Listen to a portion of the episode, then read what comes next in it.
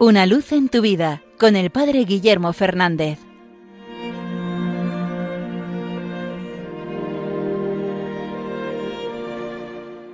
Saludos hermanos de Radio María. Hoy, 28 de junio, la Iglesia nos invita a celebrar la memoria de San Ireneo.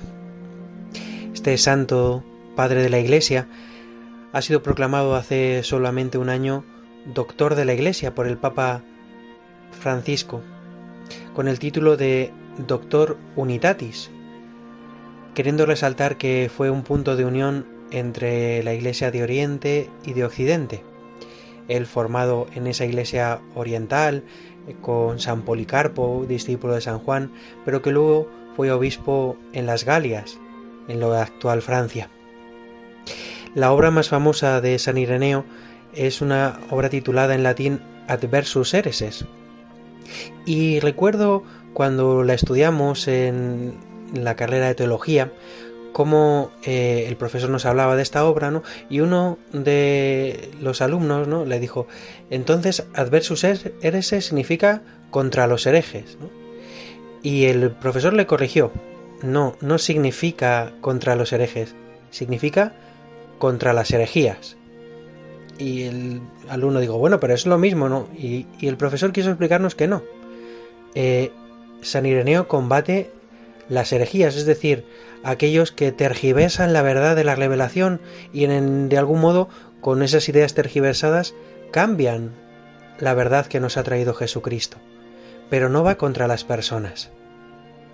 En el fondo es esta distinción clásica entre el pecado y el pecador.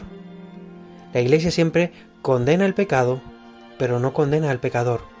Rechaza el pecado, combate el pecado, pero eso no significa que haya que destruir al pecador. Al contrario, con el pecador hay que usar la misericordia, hay que llamar a la conversión, hay que ayudar. Y creo que esto también tiene que ser objeto de examen de conciencia. Cada uno muchas veces criticamos cosas que objetivamente están mal, porque son contrarias a lo que Dios ha querido a veces decisiones de la política, a veces decisiones personales de las personas que sabemos que no están bien, que no son conforme al plan de Dios. Pero eso no significa que tengamos que juzgar o que condenar o que criticar a esa persona. Hay que combatir el pecado y usar la misericordia con el pecador. Y a veces en nuestra rechazar el mal nos estamos pasando un poco cuando deseamos el mal de la otra persona o que ojalá no estuviera o bueno, quizás cada uno puede hacer su examen de conciencia, especialmente a veces contra los políticos, ¿no? Por supuesto que hay políticas que son contrarias a la fe y que tenemos que luchar para que no sucedan, pero eso no quiere decir que tengamos que decir ciertas barbaridades que a veces se oyen sobre los políticos. Hay que combatir el mal y el pecado y hay que buscar la misericordia con el pecador para que se convierta y viva, como Cristo vino a hacer al mundo.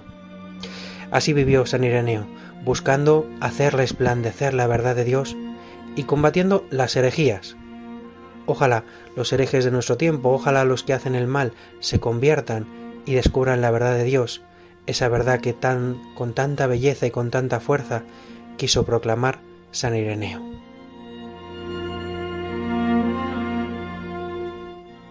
Una luz en tu vida con el Padre Guillermo Fernández.